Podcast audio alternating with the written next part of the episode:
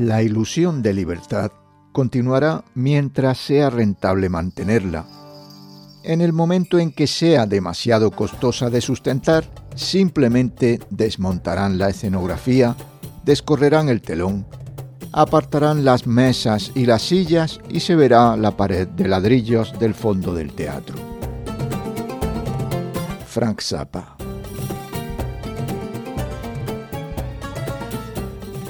Templanza Episodio 36. En el ojo del huracán.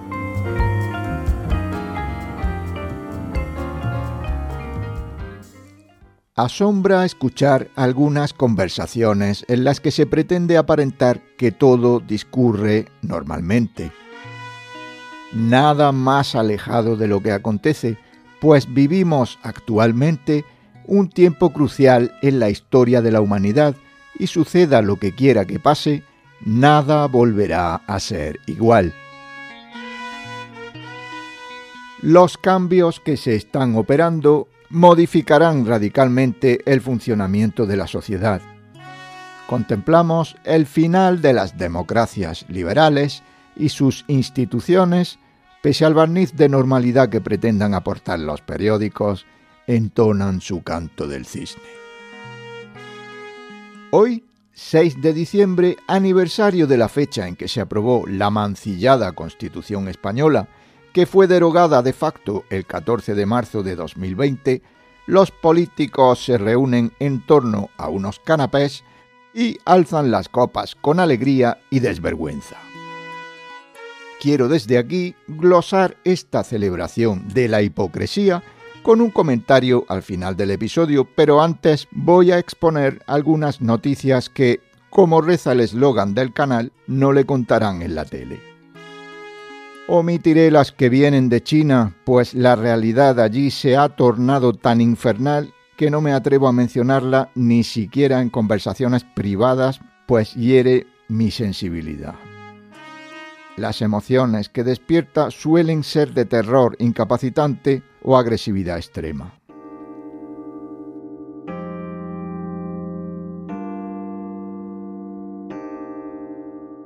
Noticias. Detectan en Huelva el bombardeo de nubes con productos químicos para evitar que llueva. El ayuntamiento de Río Tinto detecta que la empresa Organic Citrus bombardea las nubes con productos químicos para evitar que granice y llueva en la cuenca, afectando a sus cultivos. El Ayuntamiento de Minas de Río Tinto ha enviado una comunicación oficial a la empresa. En ningún caso vamos a consentir que se sigan realizando las maniobras que se encuentran disipando el agua. Prevención de riesgos laborales. Hay un antes y un después del año 20. En concreto, los derechos a la seguridad e higiene en el trabajo se han visto completamente destruidos por las normas inconstitucionales, ilegales y científicas sacadas de la manga. En este momento los derechos laborales se siguen transgrediendo a los sindicatos españoles ya los conocemos y sabemos de lo que han sido capaces durante la pandemia y post-pandemia, pero en otros países las cosas funcionan de otro modo. He aquí el caso curioso de ciertas normativas implantadas en Alemania. La empresa de ferrocarriles alemanes impone a los viajeros llevar mascarillas FFP2, pero los empleados no las pueden llevar porque de hacerlo se violaría la legislación alemana de seguridad en el trabajo. En los documentos oficiales se reconoce que al usar mascarillas FFP2 se produce una resistencia respiratoria al inhalar y exhalar, lo que conduce a un aumento del trabajo pulmonar y a una tensión en el sistema respiratorio y cardiovascular. Como quedó claro en el episodio Suicidio colectivo, no todos los problemas respiratorios y cardíacos se originan por la inyección de los productos altamente tóxicos de efecto retardado. Las mascarillas, según cientos de estudios científicos, son la causa de muchos de estos cuadros. Que ahora se reconozca por sindicatos y autoridades alemanas no deja de ser una perogrullada, pero por lo menos sucede. Aquí solo queda mostrar compasión por conductores y demás trabajadores de autobuses y ferrocarriles y pasajeros de medios de transporte, porque el gobierno ha decidido arrostrar las cuantiosas indemnizaciones que acabará desembolsando por las muertes y enfermedades graves que esta práctica lesiva está causando. Sistema monetario. La historiadora Catherine Austin Fitz se expresa de esta manera al ser preguntada por las divisas digitales que los bancos centrales están tratando de poner en funcionamiento. En realidad no son monedas, de lo que estamos hablando es de un sistema de control que va a ser implementado en un golpe de Estado global. Y estamos a mitad de un golpe de Estado global. Eso es lo que está pasando ahora. En concreto, el Banco de Pagos Internacionales y los banqueros centrales están tratando de crear un sistema en el que sean completamente libres de las leyes de nuestros estados, nación y gobiernos. En otras palabras, están afirmando la inmunidad soberana de todas las leyes y literalmente tratando de crear una civilización fuera de la ley donde sean libres de hacer lo que quieran, incluyendo, como sabemos, el genocidio. Arma militar. Doctora en física por la Universidad de Oxford y con un currículum como investigadora de la Organización Europea para la Investigación Nuclear, Catherine Horton cataloga la tecnología 5G como arma militar para derrotar al enemigo y señala la toxicidad de la tecnología 5G y considera que podría ser utilizada como un arma para eliminar a los disidentes sin dejar rastro. En este caso, el enemigo es el género humano. El sistema 5G es un sistema de armas de energía dirigida. En otras palabras, lo que el gobierno está poniendo en funcionamiento son armas de destrucción masiva en el ámbito civil. Y es sabido que los gobiernos siempre han tenido armas de destrucción masiva, armas de guerra biológica y bacteriológica y armas nucleares, pero en general no las tienen en zonas públicas pero estas armas sí, y estarán emitiendo pulsos ininterrumpidamente. Sé que la mayoría de la gente pensará, ay Dios mío, esta está loca, ¿quién haría algo así? Quiero mostrarles cómo es en la práctica el sistema 5G y cómo la industria está en el ajo. Saben que es un arma y nos la introducen a la fuerza y se burlan de nosotros y mostraré cómo se planea su uso y cómo de hecho se está utilizando en este mismo momento. Es un gran cártel del crimen organizado. Saben lo que están haciendo y su objetivo es matar a tantas personas como puedan. Y eso es porque se dan cuenta que con el crecimiento de la población y la llegada de Internet no pueden mantener el mismo tipo de control sobre la humanidad. Es matemáticamente imposible sostener el que solían tener con las redes sociales, que son la razón por la que este cártel del crimen está perdiendo. Pero necesitamos usar nuestro poder. Si solo usamos Internet para enviar chistes y ver PowerPoints de bromas, no vamos a salvar nuestras vidas. Así que debemos usar las redes para obtener información que potencialmente haga que nos salvemos la vida unos a otros. La estafa del cambio climático antrópico. A estas alturas corren como regueros de pólvora las evidencias de que el cambio climático ha existido siempre en la Tierra nunca ha habido una etapa de varios siglos con una estabilidad absoluta en las condiciones de temperatura y humedad.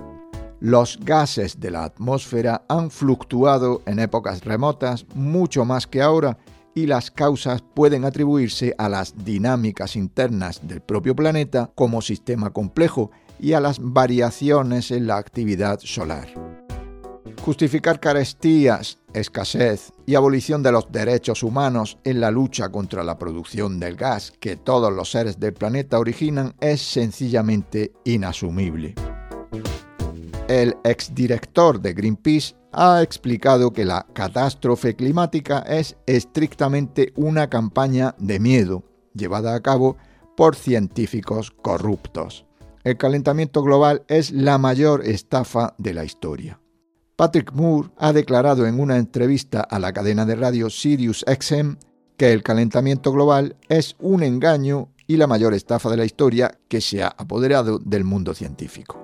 Asegura además que está impulsado por científicos corruptos enganchados a subvenciones gubernamentales. Moore ha explicado en el programa Breitbart News This Night que los que aseguran que el cambio climático es una realidad se están aprovechando del miedo y la culpa para controlar las mentes y las carteras de las personas. El CO2 es el alimento de la vida. Si lo eliminas, te mueres. El prestigioso físico atmosférico Richard Lindzen se burla de la narrativa del CO2 como peligro para el planeta. ¿Qué clase de contaminante es este que cuando lo eliminas te mueres? Estamos dando a la Agencia de Protección Medioambiental el derecho a controlar el CO2 al declararlo una sustancia contaminante. Piensa en eso por un momento. Aquí hay un contaminante que, digamos que a un genio se le ocurre un método con el que eliminar un poco más del 60% del CO2. ¿Cuál sería la maravillosa consecuencia de eso? La muerte de todos los animales, las plantas morirán, no habrá alimentos. ¿Qué clase de contaminante es ese que cuando lo eliminas te mueres? Descenso poblacional. Nacimientos por los suelos y más muertes que en plena pandemia. El invierno demográfico se agrava tras la COVID. Hay 15 partos y 22 fallecidos en Tarragona al día en 2022 hay más decesos que en 2020 y 2021. Diario de Tarragona. Sabotaje a la producción de alimentos. Continúa el sabotaje internacional a la cadena de producción y distribución de alimentos. Ahora arde Rungi, el mayor mercado de alimentos frescos del mundo en lo que va de año han ardido más de 100 grandes instalaciones relacionadas con la alimentación. Desenmascarando a los culpables. Según el biólogo Fernando López Mirones, que cita como fuente la publicación suiza Uncut News, se ha producido un hallazgo definitivo y ya no podrán culpar a la infección COVID de la presencia de proteínas spike provocada por la inoculación el profesor Susharit Bagdi y la doctora Karina Rice exaltan el innovador descubrimiento realizado por el doctor Michael Mertz. Ya no hay posibilidad de atribuir la muerte después de la vacunación a la infección. Tanto la enfermedad como las inyecciones COVID provocan invasión de proteínas spike en el cuerpo, pero en el caso de la infección natural también se produce la llamada proteína de nucleocápside, la invasión por pinchazo no. Por lo tanto, la vacunación se establece como la causa única posible de las proteínas spike tóxicas. Esto significa que tanto los miembros de los gobiernos como los directivos de las compañías farmacéuticas deberán asumir las consecuencias civiles y penales de los millones de discapacitados y fallecidos que se han producido siendo el mencionado un valioso elemento de prueba a aportar en los procedimientos judiciales que se ciernen sobre los delincuentes habituales. Aniversario de la Constitución Española.